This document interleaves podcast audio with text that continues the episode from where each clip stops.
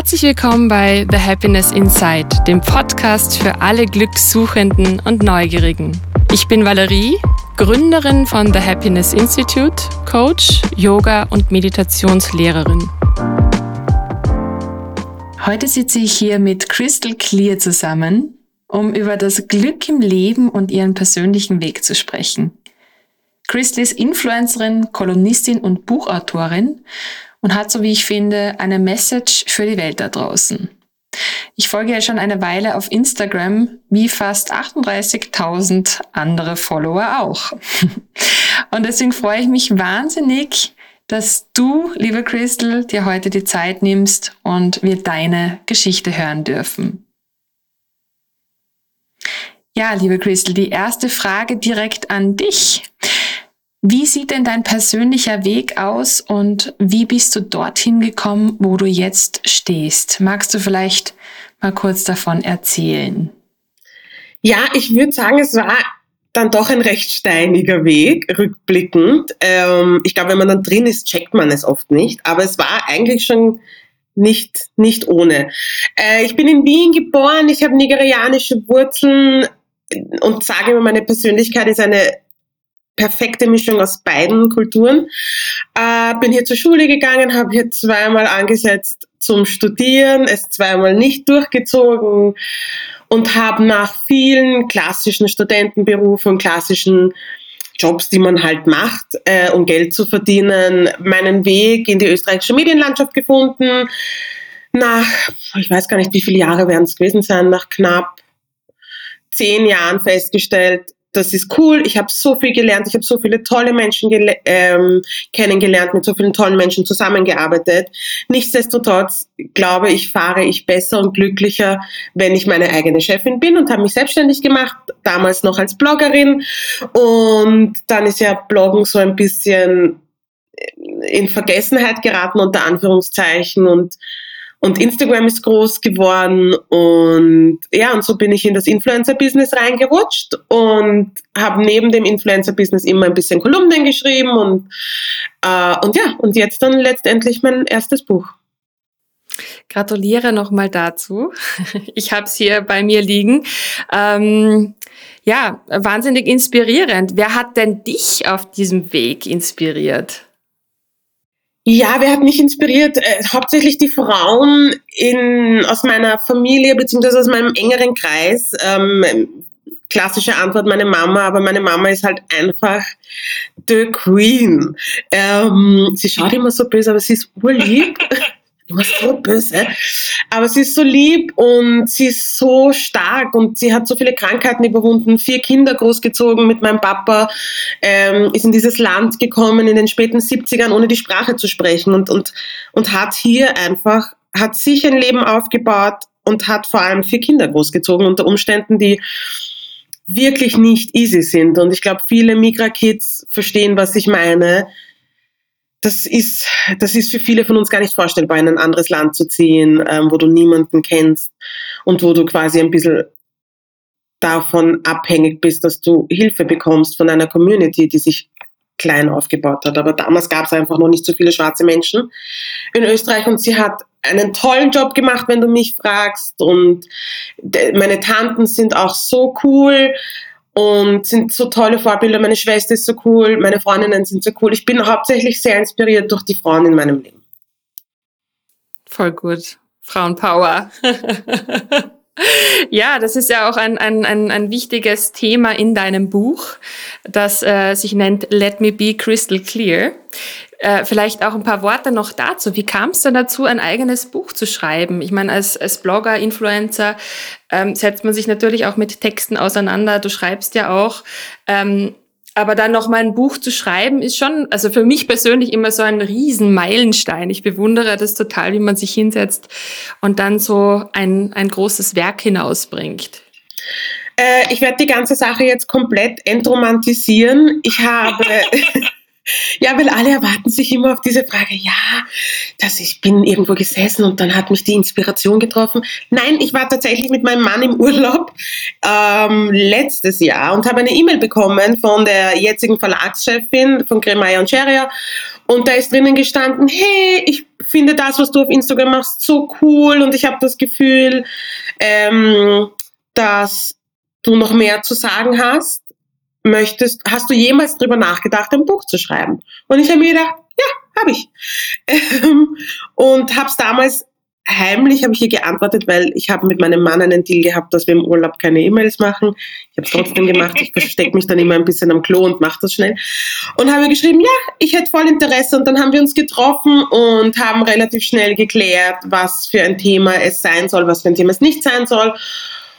Und der Rest ist so Step by Step einfach entstanden. Und Mitte Mai war es dann Gott sei Dank endlich ein, ein abgegebenes, zumindest Manuskript. Wie lange bist du dann dran gesessen, wenn ich fragen darf? Ja, es ist extrem schwer zu sagen, weil ich habe, ähm, wer mein Buch in die Hand nimmt oder wer es gelesen hat, wird es realisiert haben, es sind 20 Kapitel, die nur bedingt zusammenhängen. Das heißt, man kann es querlesen, man kann hinten anfangen, man kann vorne anfangen. Ich habe tatsächlich viele Freundinnen, die wirklich hinten angefangen haben. Ähm, und so bin ich es auch mit dem Schreiben angegangen. Also ich habe ein Kapitel geschrieben und dann kann es schon sein, dass ich sechs Wochen lang meinen Laptop nicht mit dem Arsch angeschaut habe, weil mir die Kapazitäten gefehlt haben. Ich habe es war Pandemie und ähm, die Welt war laut, ich habe äh, medizinische Sachen gehabt, es war einfach viel los und ich habe das Gefühl gehabt, ich konnte mich nicht so konzentrieren, wie ich wollte. Also habe ich es einfach liegen gelassen, stellenweise dann wieder reingeschrieben und dann liegen gelassen und dann im Endspurt war es dann schon so, okay, das muss jetzt Vollgas fertig werden. Und dann habe ich halt mich reingebuttert und ja, und das fertig geschrieben, aber ich würde sagen, ich habe so in drei Monaten netto Zeit fertig geschrieben.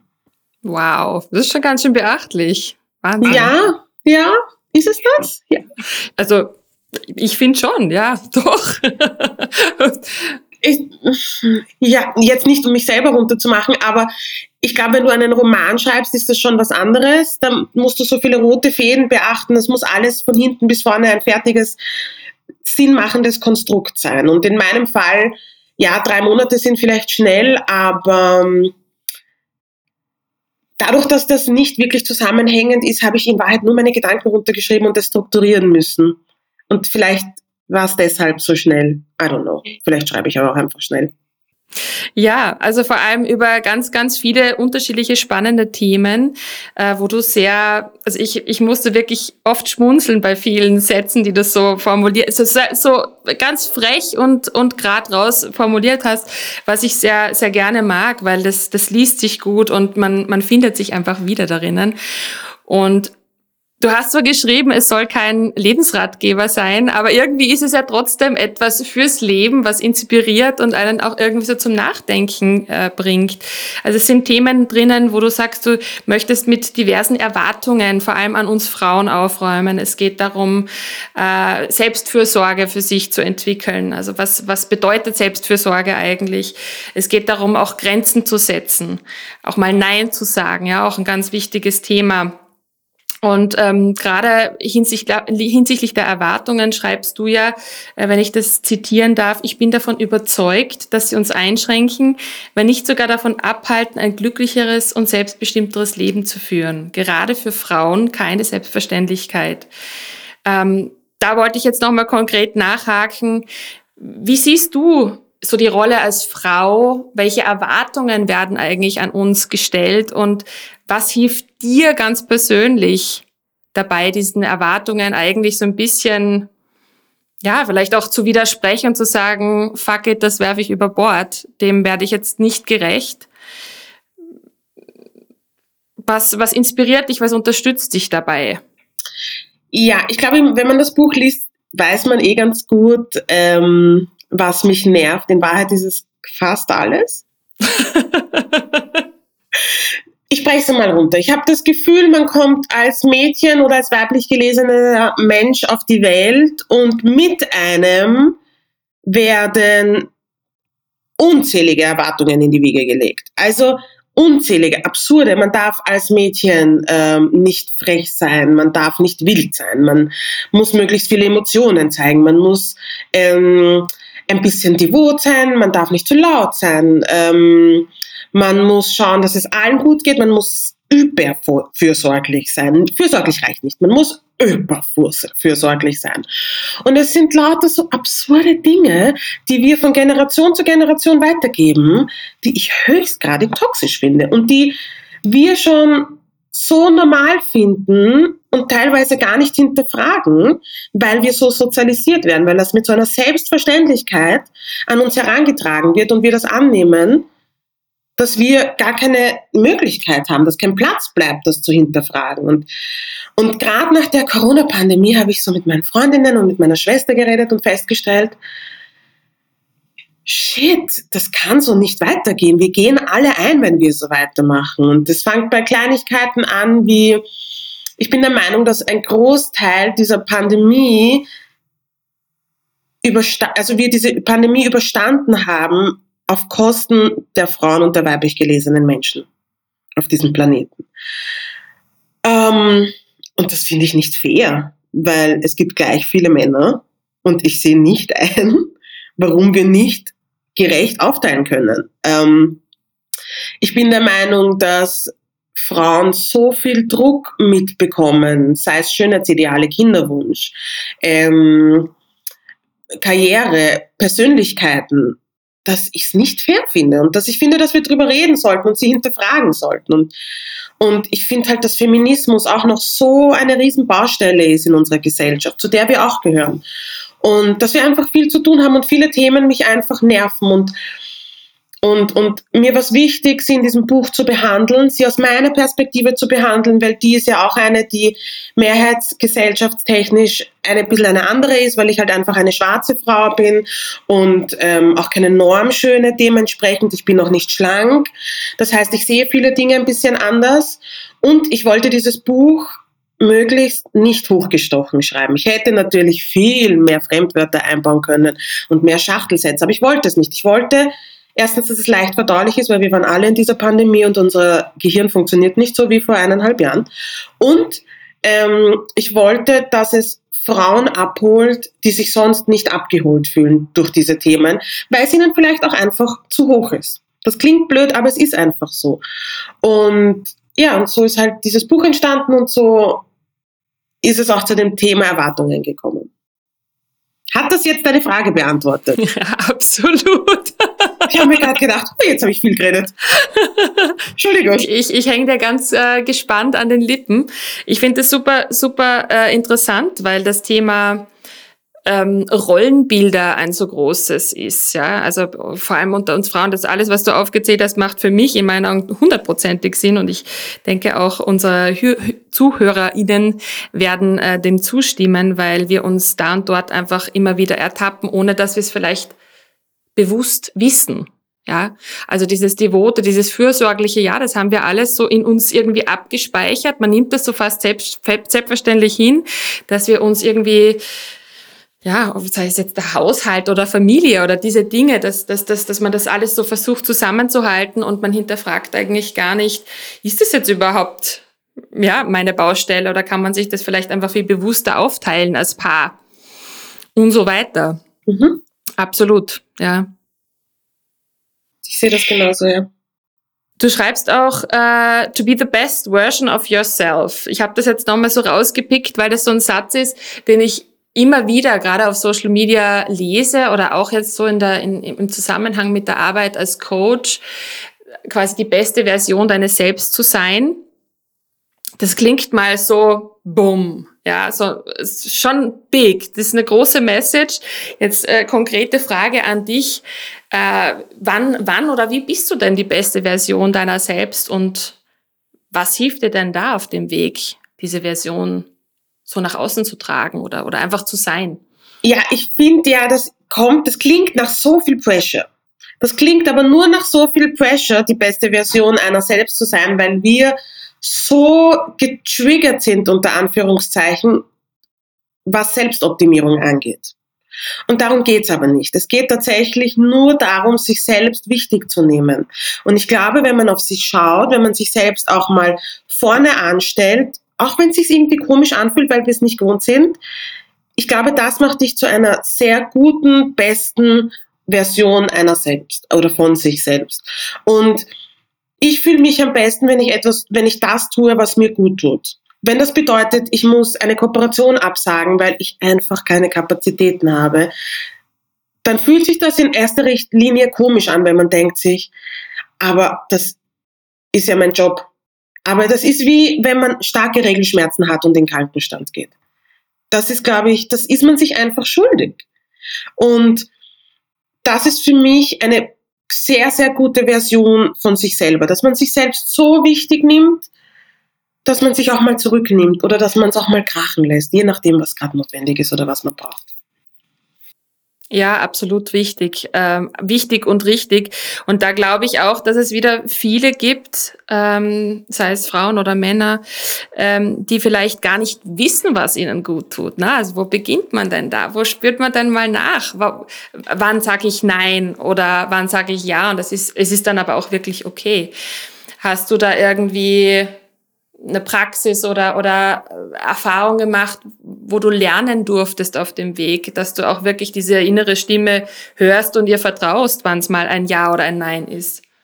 Ich bin ein großer Fan vom Bauchgefühl. Ich glaube, dass da draußen sehr viele Menschen lernen müssen, wieder auf ihr Bauchgefühl zu hören. Weil das bedeutet, dass man auch mal die Meinungen anderer Menschen abdrehen muss. Weil andere Menschen, und da gibt es auch ein eigenes Kapitel, ich gehöre zu diesen Personen zum Beispiel, die nicht gerne mit meinen Problemen zum anderen Menschen geht, um sich Rat zu holen, wenn dann ganz bestimmten Menschen, weil ich der Meinung bin, dass viele Menschen ihre, ihre Unsicherheiten, ihre Komplexe, ihre Traumata spiegeln. Und deswegen gehe ich jetzt zum Beispiel, wenn ich jetzt Stress habe mit meinem Mann, nicht zu der Freundin, die ich zwar heiß liebe und mit der ich vielleicht schon 20 Jahre befreundet bin, die aber nicht aus welchem Grund auch immer, sich schwer tut, eine stabile, gesunde Beziehung zu führen. Das macht in meinem Kopf keinen Sinn. Und ähm, deswegen glaube ich, ist es gut, auf sein Bauchgefühl zu hören. Es ist gut, mal Sachen nicht zu erzählen und Sachen für sich selbst zu verarbeiten, sacken zu lassen. Ich glaube, ähm, dass es gut ist, zu hinterfragen. Wenn jetzt jemand mit einen anspricht und sagt, hey, ich bräuchte deine Hilfe, ähm, kannst du mir den und den Gefallen tun? Und die erste Reaktion ist, nein, weil ich bin müde, ich habe keine Zeit, ich muss das und das machen, kennen wir ja eh alle. Und man sagt trotzdem ja, dann hat man einfach sein Bauchgefühl ignoriert. Weil ganz ehrlich, es ist okay, Nein zu sagen. Die Welt geht nicht unter, es sei denn, es ist jetzt natürlich was ganz, ganz Akutes und Extremes. Aber wenn jetzt ich habe als Beispiel das gottverdammte Gruppengeschenk genommen. Ähm, ich glaube, wir kennen es alle, dieses blöde Gruppengeschenk, diese blöden Gruppenchats, in denen ewig lang hin und her diskutiert wird. Und oftmals habe ich mir gedacht, warum mache ich das jetzt hier? Weil sich jeder von mir erwartet, dass sich das gehört. Mittlerweile bin ich eine, die sagt, nein, interessiert mich nicht, ich habe schon eine Idee. Tschüss. Und ich bin raus aus dem Gruppenchat, weil es mich nicht interessiert. Und weil ich halt der Person trotzdem was schenken möchte, aber vielleicht on my own terms. Und wenn ich der Meinung bin, dass das Gruppengeschenk extrem cool ist, dann bin ich eh dabei. Aber ich werde keine Sachen mehr machen, auf die ich keine Lust habe und von denen ich weiß, dass wenn ich sie nicht mache, geht die Welt nicht unter. Und so habe ich angefangen, diese Praxis, das ist Übungssache, aber ich habe angefangen, es in mein Leben zu implizieren und durchzusetzen. Und mittlerweile ist es das Normalste der Welt für mich, Nein zu Sachen zu sagen, auf die ich wirklich keinen Bock habe und die sich vermeiden lassen. Und Ja zu Sachen zu sagen, die ich vielleicht manchmal scary finde ähm, oder die mir neu sind, aber auf die ich irgendwie Lust habe. Und im Zweifelsfall scheitere ich und die Welt geht trotzdem nicht unter. Ja, großartige Einstellung davon. Ja, eben, deswegen sage ich ja, also ich glaube, das, das ist das, was dich und dein Buch so inspirierend äh, gestaltet, weil genau diese Ehrlichkeit und einfach gerade raus zu sagen, na, ich habe da einfach keinen Bock drauf und ich mache das so, wie ich mir das vorstelle oder wie, wie sich für mich in dem Moment gerade richtig anfühlt. Das ist genau halt der Weg. Und ich glaube, ähm, viele da draußen haben vielleicht auch so ein bisschen mulmiges Gefühl dabei, so einzustehen für sich. Aber so wie du sagst, das ist etwas, was man üben darf und ähm, was man ja vielleicht mit jedem Mal ausprobieren, das, das, das Innere einfach stärkt. Und irgendwann steht man dann so wie du da und sagt, okay, just, just on my own terms. und ich glaube, was bei uns, also ich glaube, was teilweise unsere Generation unter Anführungszeichen auch sich angewöhnt hat, und das finde ich sehr problematisch ist, dass immer alles so extrem sein muss, dass alles sofort passieren muss. Dass, wenn ich jetzt sage oder wenn du jetzt sagst, it's on my own terms, ist, dass ich komplett auf alles und jeden scheiße. Und das ist es ja nicht. Es ist nur ein Ich zuerst bitte, wenn es kurz möglich ist. Und alles andere kann eh warten. Und auch, dass man sagt, ja, okay, ich habe mir das jetzt vorgenommen, dass ich immer mehr Nein sage und dass man glaubt, man kann das innerhalb von drei Tagen umsetzen. Nein, es ist Übungssache. Man hat sein Leben lang es nicht so gemacht und jetzt ist es okay, wenn es halt einfach dauert und wenn man üben muss. Und wenn es ein Jahr dauert, bis man im Flow ist, dann dauert es ein Jahr. Es wird einem eh so auf die Nerven gehen, wenn man sich's mal eingebildet hat, dass es dann eh schneller geht. Aber wir, ich finde, wir dürfen uns auch wieder Zeit lassen. Es ist eh alles so stressig. Ja, das ist, das ist leider, das ist leider wirklich richtig. Also ähm, gestern war ja dieser kurze Blackout, was Instagram, Facebook äh, und WhatsApp betrifft, und ich fand es einfach nur angenehm. Ich dachte mir, war herrlich. Also sonst schaue ich einen Film und und äh, check daneben irgendwie noch Instagram und mache alles äh, parallel und bin mit meinem Gedanken eigentlich irgendwo, aber nicht im Jetzt. Äh, und das fand ich sehr erfrischend. Extrem erfrischend. Und ich bin echt jemand, die ein gesundes Verhältnis oder wie auch immer gesund, sofern das möglich ist, zu Social Media hat. Aber ich habe mir gestern gedacht, oh, wow, so funktioniert Fernsehen ohne Handy. Ich habe schon ganz vergessen. traurig. Eigentlich total traurig. ja. Das führt mich direkt zur nächsten Frage. Ähm, Du sprichst es auch in deinem Buch an, also so diese, diese Social-Media-Pausen, die ja eigentlich nicht wahnsinnig sinnvoll sind. Und ich, ich spreche das Thema immer wieder an, weil ich es so spannend finde. Und ich selber mache kaum Social Media Pausen. Ich habe das zwar schon einmal so irgendwie tageweise probiert, einfach das, das ganze iPhone in Flugmodus und irgendwo hinlegen, ja, aber also an einem Sonntag, wenn man irgendwo am Land ist, dann geht das, ja. aber, aber so wie Freundinnen mir immer wieder erzählen, dass sie dann für eine Woche Instagram vom Telefon löschen. Einfach damit sie nicht versucht sind, da wieder Stunden irgendwie im Feed zu, zu verweilen. Ähm, da schreibst du ja, das macht da nicht so viel Sinn. Na? Vielleicht überlasse ich dir das Wort direkt. Da haben mich eher ein paar gefragt, wie kannst du das sagen? Ähm ich bin tatsächlich der Meinung, dass man die App löschen kann und äh, eine Woche nicht draufschauen kann. Aber das, das ist für mich, wie würde man auf eine Platzwunde ein Pflaster picken. Ja, das ist jetzt natürlich eine, eine sehr ähm, harte Metapher, aber ich denke mal, da muss man das Problem doch einfach ganz anders ähm, aufrollen. Da hapert es daran, dass man offensichtlich ein vielleicht etwas gestörteres Verhältnis zu dieser App hat. Ähm, ich bin der Meinung, dass wenn man einen diversen Feed hat, in dem nicht alle normschön sind, in dem alle nicht das perfekte Leben führen, in dem man Sachen hinterfragt, kritisiert oder in dem man auch Menschen sieht, die nicht ausschauen wie einer selbst und so seinen Horizont erweitert und immer wieder was lernt, ähm, dass Instagram schon anstrengend sein kann, weil es doch viele Reize sind, aber nicht so triggering, dass es dir schlecht geht.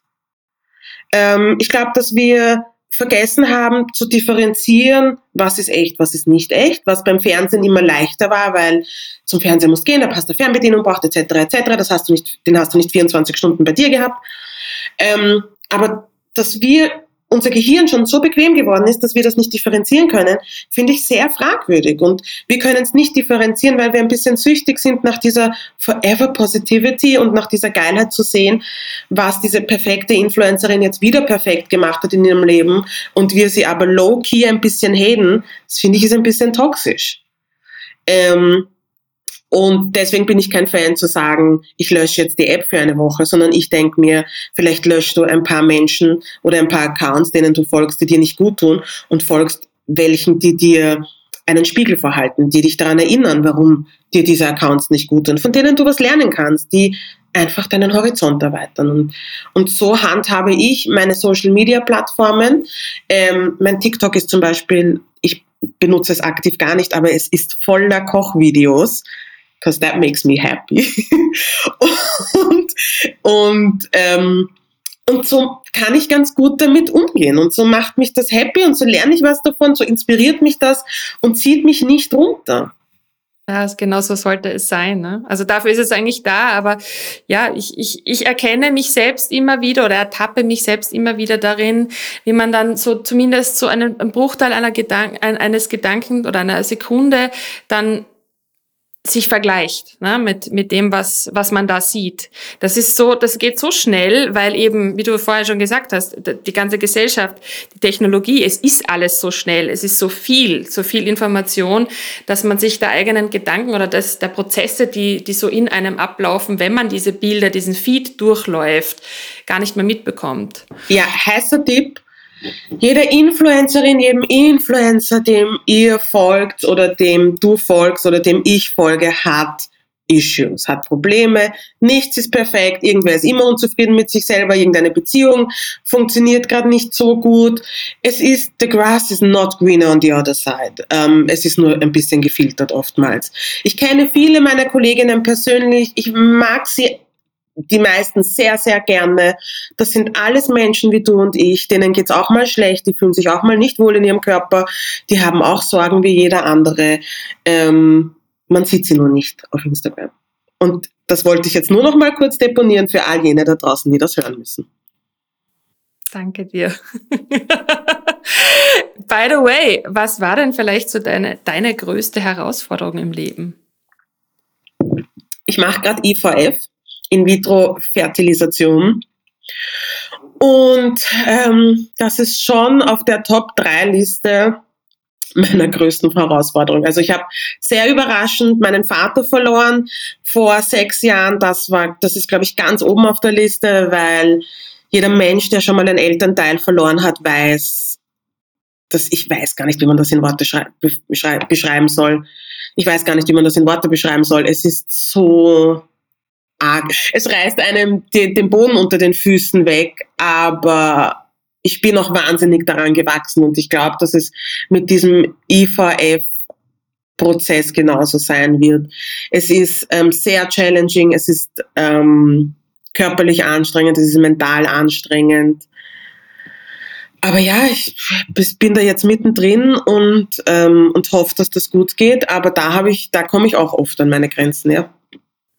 Wie, wie unterstützt du dich denn auf diesem Weg oder, oder holst du die Unterstützung von außen? Mm. Wie findest du da Begleitung, dass du sagst, du lässt dich auffangen oder ja, du, du wächst an dem Prozess auch?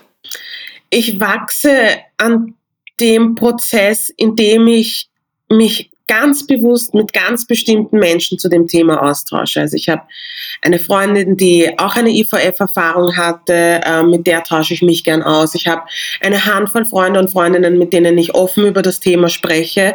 Die habe ich mir aber, das klingt so blöd, handverlesen, weil die damit umgehen können. Das ist auch etwas, das äh, braucht so viel Feingefühl. Ähm, dass ich mir, das habe ich beim, nach dem ersten gescheiterten Versuch gelernt, dass man sich das sehr wohl aussuchen muss. Und ich habe einen fabelhaften Partner, der jetzt zu den ganzen Eingriffen nicht mehr mitkommen kann, weil er mir zu anstrengend ist, wenn er aufgeregt ist. Aber der mich sonst supportet, der mich aushält, wenn ich ein Hormon-Gremlin bin.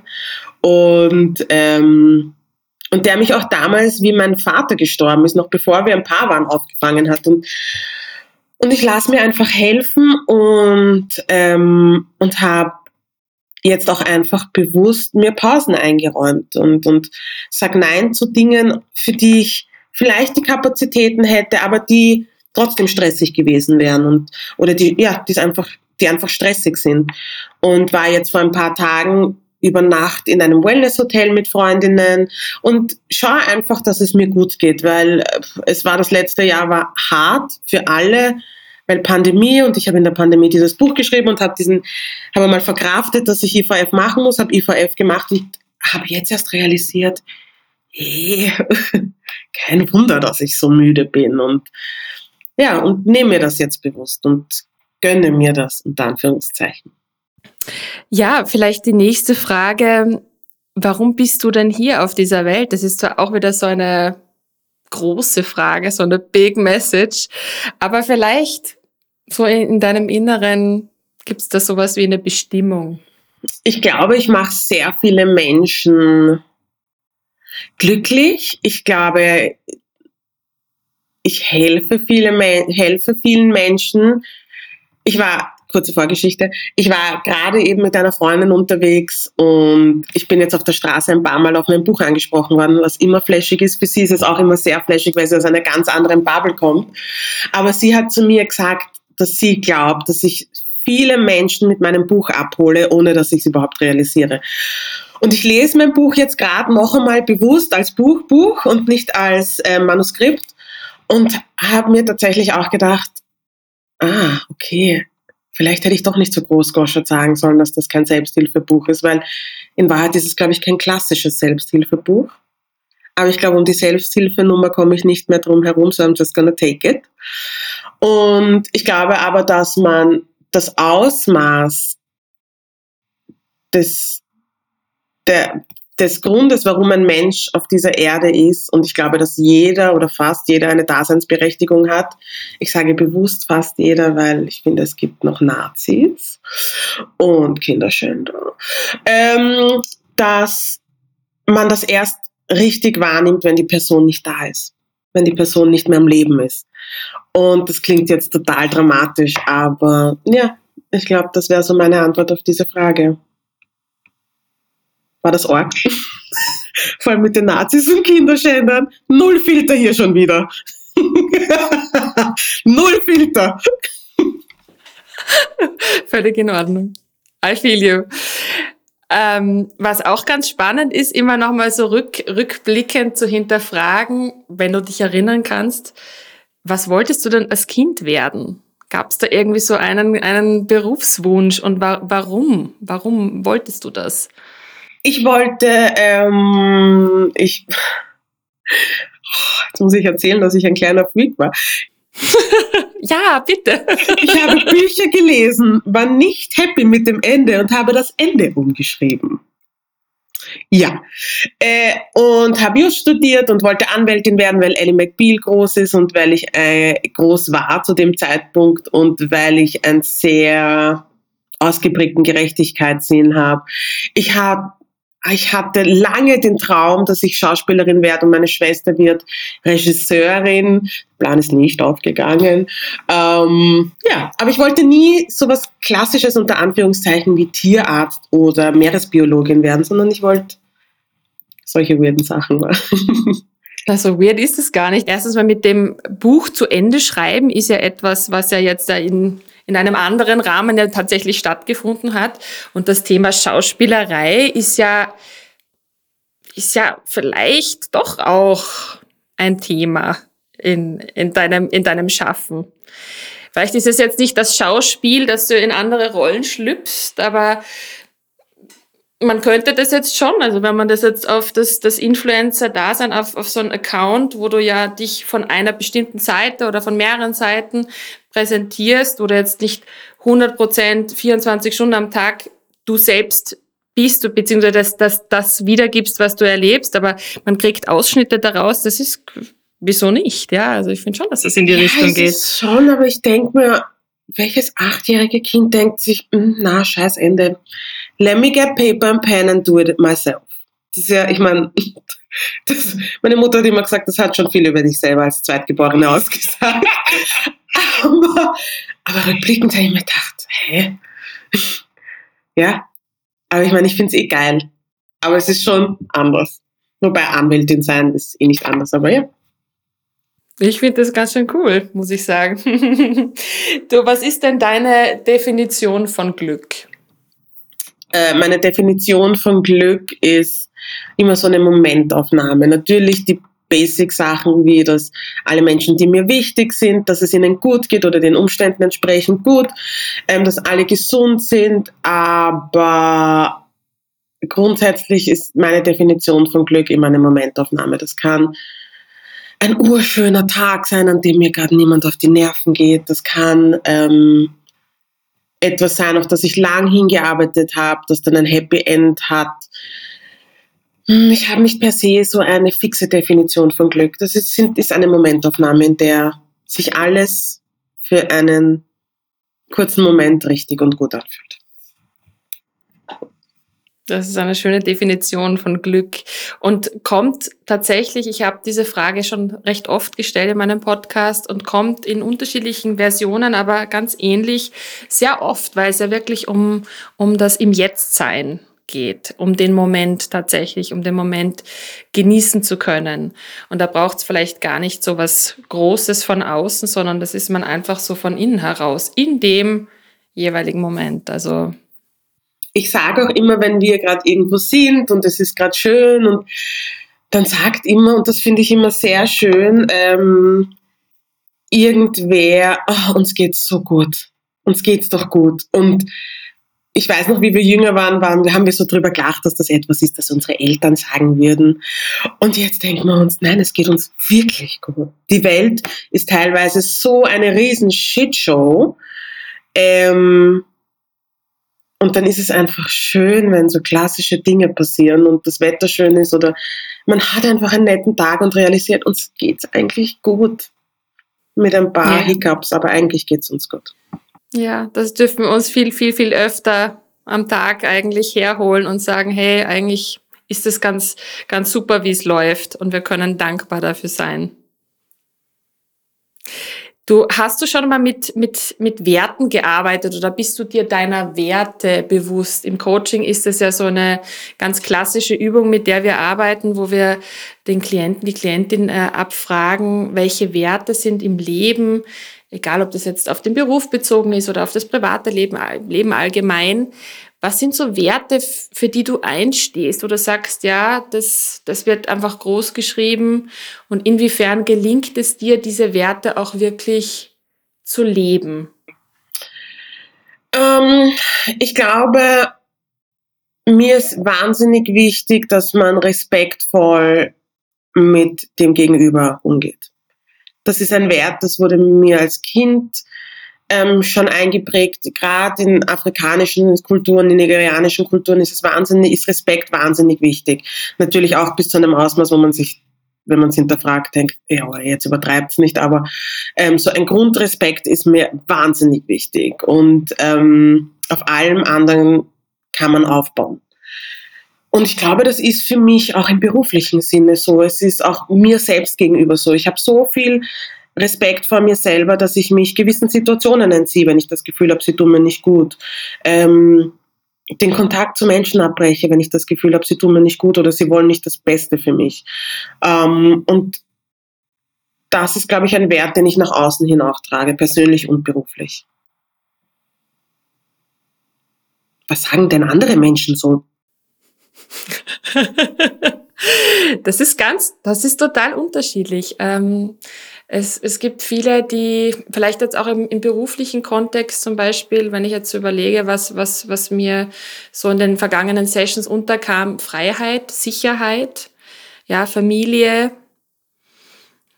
ähm, ein gewisses Bewusstsein für sich selbst, ja, das, das kann so viel sein. Also es gibt unendlich viele Werte, deswegen ähm, das, das kann in unterschiedlichste Richtungen gehen, aber natürlich Respekt respektvolles Handeln, miteinander umgehen, ist natürlich auch ein, ein, ein wahnsinnig großer und wahnsinnig schöner Wert. Freiheit. Ich meine, das ist so obvious, dass ich das gar nicht gedacht habe in, meiner, in meinem Kopf. Das ist auch sehr schön. Sicherheit kann ich nicht ganz so nachvollziehen, nur bedingt, aber geil. Ja, Menschen sind so spannend. Es ist doch so cool, dass wir alle so unterschiedlich sind. Ja, absolut, absolut. Naja, und man befindet sich ja oft so auch, auch zwischen diesen Polaritäten. Also wenn man jetzt das, das als Polarität sehen möchte, Freiheit und, und Sicherheit. Ne? Gerade in, im, im, im beruflichen Sinne ist es auch was Spannendes. Wo, wo ist da die Balance? Ja, wo kann ich meine Freiheit leben und wo habe ich trotzdem aber so das Gefühl, sicher zu sein, aufgefangen zu sein, ob das jetzt finanziell ist oder vielleicht auch in einem Team. Ja, das, das, das, das ist irgendwie ganz spannend zu betrachten, wenn man da näher hinschaut. Deswegen ist das eine Frage, die ich gerne äh, mit einbaue in diesem Podcast, weil ja, man viel erfährt über den Menschen. Jetzt ähm, eine meiner absoluten Lieblingsfragen, kommen, kommen eh schon Richtung Ende dieses Interviews. Ähm, man stelle sich vor, man hätte die Möglichkeit, auf dem Wiener Stephansdom ein Megaboard zu platzieren.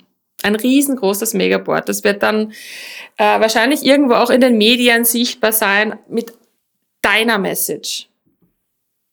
Vielleicht ist es ein Bild, vielleicht ist es ein Text. Was ist deine Message für dieses Megaboard? Ich glaube, wenn ich ein Megaboard hätte, würde ich ein riesiges Foto von allen möglichen Menschen und allen möglichen, ja, na, von allen möglichen also Arten von Menschen drauf tun und ganz fett drüber schreiben, so divers ist unsere Welt. Also man würde Menschen mit Behinderung sehen, man würde Menschen ohne Behinderung sehen, man würde queer people sehen, man würde Frauen sehen, die komplett behaart sind, man würde normschöne Frauen sehen, unter Anführungszeichen, man würde aber auch nicht normschöne Frauen sehen, man würde schwarze Personen sehen, man würde weiße Personen sehen, man würde people of color sehen, man würde Kinder sehen, man würde einfach sehen, ich würde versuchen, möglichst viele unterschiedliche Menschen auf dieses Plakat zu, ähm, zu tun, um möglichst viele Menschen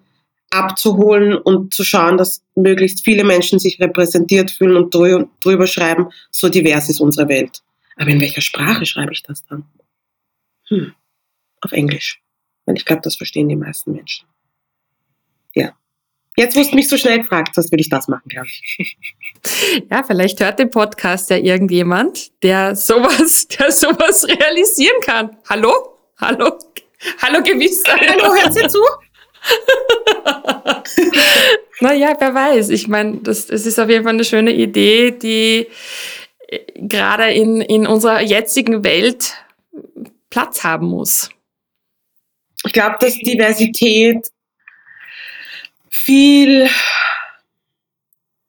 viel ändern könnte, viel helfen könnte. Es wäre nicht, definitiv nicht die Lösung für alles, aber es ist die Lösung für vieles und, und es wird unsere Welt so viel cooler machen, wenn wir zulassen würden, dass sie bunter ist. Und zwar wirklich zulassen würden.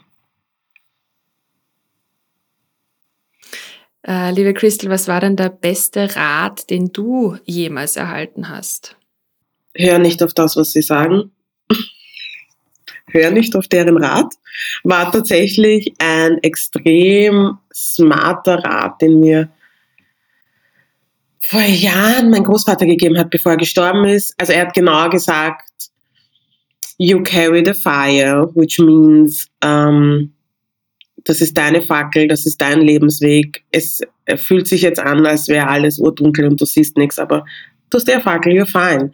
Und hör nicht auf das, was die anderen sagen. Und und mein Opa war schon streng und, und aber wie es so oft ist, hat er mit seinen Enkelkindern sehr viel Nachsicht gehabt und war sehr lieb und, und fand es überhaupt nicht schlimm, wie ich gesagt habe, ich mag nicht mehr studieren und ich weiß nicht, wie ich es der Mama sagen soll, hat er gesagt, das ist das Schlimmste, was passieren kann. Und er hat recht gehabt. Und ich glaube, das war so ein sehr wichtiger und, und smarter Ratschlag, den ich damals von ihm bekommen habe. So wichtig, dass ich es mir habe tätowieren lassen. Das fand er nicht so gut. das glaube ich. Das finden Eltern und Großeltern hm, meistens nicht so gut. ja. Aber ja, auch eine, eine total berechtigte und wichtige Frage. Was, was wäre das Schlimmste, was passieren könnte? Ja, na eh nix. Dass die Person es nicht versteht, aber das musste halt auch wurscht sein. Voll. So ist es. Liebe Christel, ähm, welches Buch hat dich dann nachhaltig glücklich gestimmt? Ich meine, dein Buch setzen wir natürlich ganz äh, auf, die, auf die Liste nach oben. Aber darüber hinaus, was gibt's denn da noch für Bücher, wo du sagst, die, die möchtest du unseren ZuhörerInnen jetzt ans Herz legen? Mm, Melissa Erkurz Generation Haram ist so toll. Auch wenn man keine Kinder hat, auch wenn man jetzt keine Berührungspunkte mehr mit dem Bildungssystem hat. Aber ähm, sie hat ein Buch geschrieben, das ein, etwas thematisiert, nämlich die Ungerechtigkeit des Bildungssystems, das, glaube ich, so wichtig ist und nicht die Aufmerksamkeit bekommt, die sie braucht. Ähm, sie hat Dinge in ihrem Buch beschrieben, die mir auch passiert sind, die ich aber so nie wahrgenommen hätte, hätte sie es nicht niedergeschrieben. Tolles Buch. Ähm, von Trevor Noah, Born a Crime. Oh, wie heißt das auf Deutsch? Weiß ich nicht, aber Born a Crime. Ähm, ich habe schon, na, ich glaube, ich habe noch nie bei einem Buch so viel gelacht und geweint gleichzeitig. Ich glaube, ähm, es ist wichtig, dass Menschen das lesen, dass Menschen, wenn sie das nächste Mal Südafrika-Urlaub machen, hinterfragen ähm, und genau schauen, wie ihr Afrika-Urlaub, ihr Südafrika-Urlaub ist, wer die Arbeit macht und wer den Luxus lebt. Und mit der Geschichte im Hinterkopf das vielleicht ganz anders sehen. Und das sind jetzt die zwei Bücher, die mir auf Anhieb einfallen. Ja. Ja. Ja, die würde ich, die würde ich nehmen. Dankeschön. Ich packe die Titel und die Autoren natürlich wieder in die Show Notes zum Nachlesen und bestellen und reinlesen. Letzte Frage an dich. Ähm, mit dem schließe ich immer gerne ein Interview ab, weil es eine wichtige Frage ist. Wir haben kurz es schon angeschnitten. Wofür bist du heute dankbar? Ich bin extrem dankbar für die Lebensumstände, in denen ich mich befinde. Es ist nicht hundertprozentig optimal, das ist es eh nie, aber es geht mir gut. Es geht mir körperlich gut, es geht mir mental gut. Die Menschen, die ich liebe, sind ähm, safe und gesund und ja, auch bei denen gibt es Baustellen, aber es, ist, es hält sich alles im Rahmen. Ich lebe in einem Land, in dem ähm, viel falsch läuft, in dem aber auch viel richtig läuft. Ich kann mich entfalten, ich kann alleine auf die Straße gehen, ich kann, ähm, ich bin meine eigene Chefin, ich habe mir das selbst aufgebaut. Ich bin einfach dankbar für meine Lebensumstände und, und das alles im halbwegs grünen Bereich ist und hoffentlich auch möglichst lang bleibt. Danke dir für das wunderschöne Interview, für Danke deine Offenheit, dir. für deine Zeit und ja, ich wünsche dir für deinen weiteren Weg, für dein Buch und für all die Bücher, die vielleicht noch folgen mögen. Alles Wunderbare.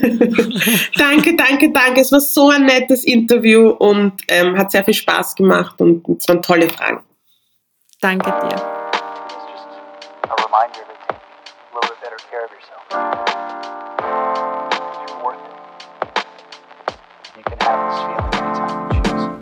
Das war eine weitere Folge von The Happiness Insight, dem Podcast für alle Glückssuchenden und Neugierigen. Vielen Dank fürs Zuhören. Wer wie ich finde, dass Crystal Clear eine unfassbar coole Frau ist und ihr Buch noch nicht gelesen hat, sollte das ganz schnell nachholen. Alle Infos und Links findest du wie immer in meinen Shownotes.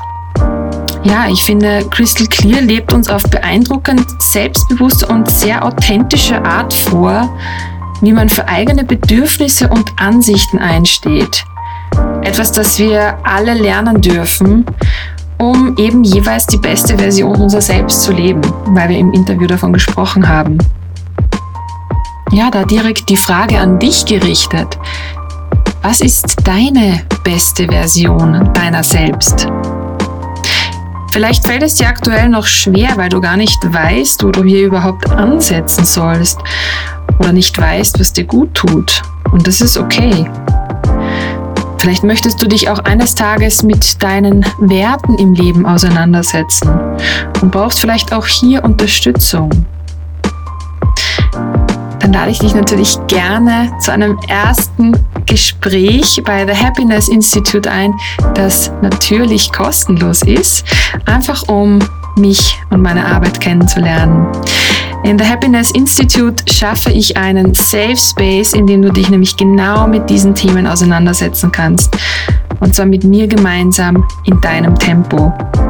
Die Möglichkeit zu haben, dein Leben ganz bewusst mitzugestalten, zu Dingen Nein zu sagen, die dir nicht gut tun und dabei aber Ja zu dir selbst zu sagen, das ist schon ein Geschenk, das du annehmen darfst. In diesem Sinne wünsche ich dir noch einen wunderschönen Tag. Ich freue mich schon aufs nächste Mal. Bis bald, deine Valerie.